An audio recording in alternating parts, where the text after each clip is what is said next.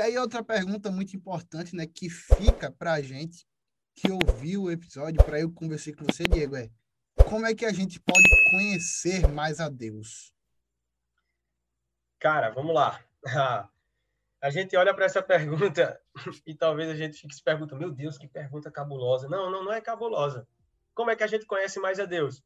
Pela Bíblia, pela palavra. É na palavra que a gente vai conhecer mais a Deus. Não tem o que enrolar é olhar para as escrituras. Ah, no mundo, muita gente tem a, a bombardeado a gente com propagandas, com, prometendo muitas maneiras para satisfazer nossos desejos, saber mais, ter mais, ser mais. Mas a gente só pode saber mais, ter mais e ser mais pela palavra.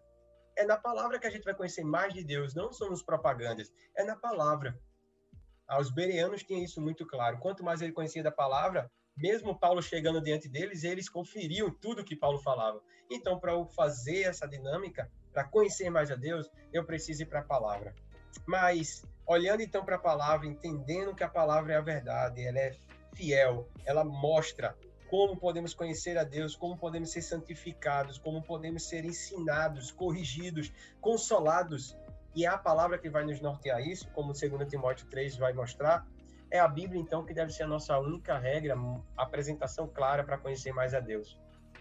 Na palavra, a gente vê exemplos sobre isso, de pessoas que buscaram andar com Deus, conhecer a Deus. Abraão, Davi, Enoque, Moisés, Paulo, entre outros. E talvez você pergunte, então, conhecer a Deus é a questão de prioridades.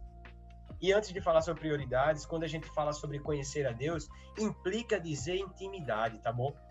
Implica dizer relacionamento. Você não conhece a Deus sem relacionamento. Eu tô aqui batendo papo com o Neto e eu só conheço o Neto se eu me relacionar com o Neto, se eu tiver intimidade. Senão, eu não vou conhecer a ele. Eu não vou saber como então eu posso conhecer mais a Deus se eu não sou íntimo de Deus, se eu não tenho relacionamento. E se quero ter intimidade e relacionamento, isso deve ser prioridade na minha vida e uma questão que tem é acontecido na nossa época hoje não só na nossa época, mas em todo o tempo, é questão de prioridade. Um adolescente, quando é perguntado por que não faz sua devocional, a primeira coisa que ele fala é o que não tem tempo.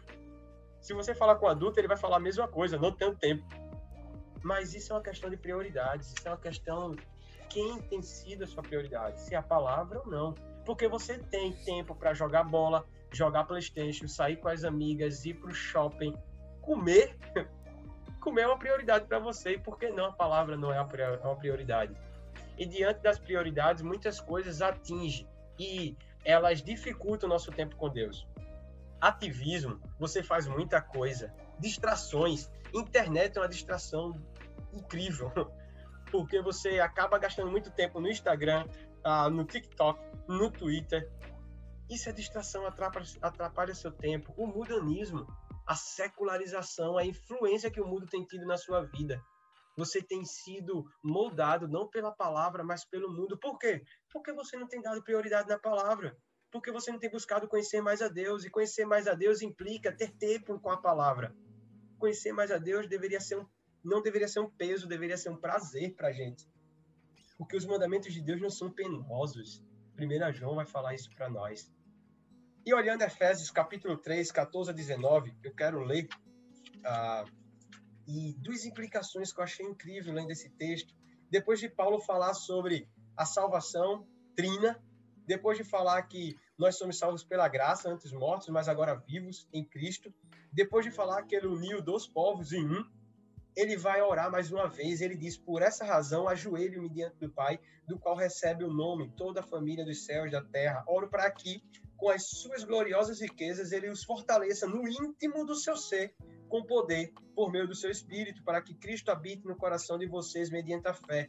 Que você tenha relacionamento com Deus. A primeira observação aqui no texto é que Paulo fala sobre experimentar a Deus com intimidade a sós. Cristo habite no coração de vocês, no íntimo de vocês. Mas ele continua, ele ora para que a gente, estando arraigados, alicerçados em amor, vocês possam, juntamente com todos os santos, compreender a largura, o comprimento, a altura, a profundidade e conhecer o amor de Cristo que excede todo conhecimento, para que sejam cheios de toda a plenitude de Deus.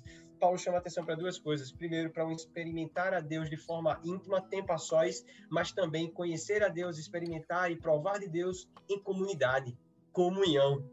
Não é somente só.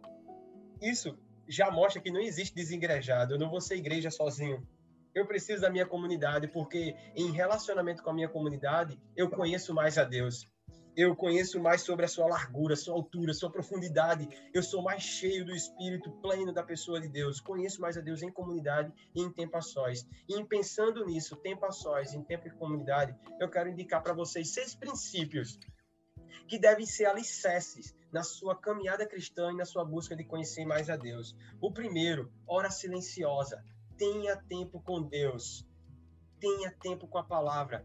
Não pense que o tempo com a palavra é uma exigência, mas é sobre você crescer e saber mais sobre Cristo, sobre Deus e sua palavra. É relacionamento. Segundo princípio, para alicerçar sua fé e sua caminhada em conhecer mais a Deus, memorize a palavra de Deus. O Salmo 119, 11 fala que o salmista diz: Guardei a tua palavra no meu coração para não pecar contra ti. Não é um conjunto de informação no seu coração, mas é saber que quando você guarda a palavra, você é transformado pela palavra. Seu coração é moldado, é transformado. Estuda a Bíblia. Ah, não, mas hora silenciosa já é um princípio. Estudar a Bíblia, sim, é outro. Leia a palavra, faça seu tempo com Deus, mas estude. Algumas coisas vão me chamar a atenção. Muita coisa a gente falou nesse podcast hoje talvez palavras, afirmações, vai estudar, vai buscar mais, estuda a palavra de Deus.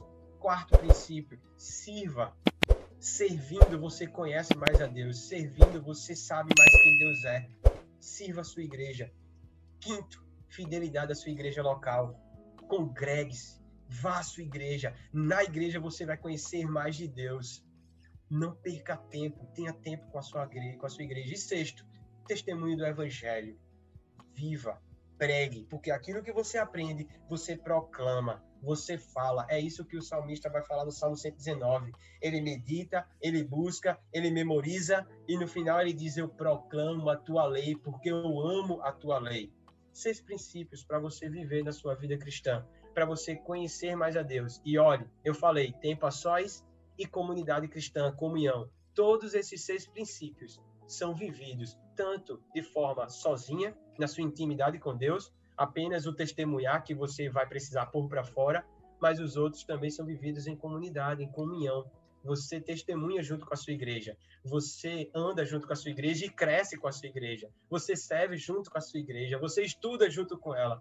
Então, não caminhe só. Para conhecer mais a Deus, você precisa ir para a palavra. E ir para a palavra, você precisa ter prioridades. E ter prioridades, você implica colocar bases sólidas.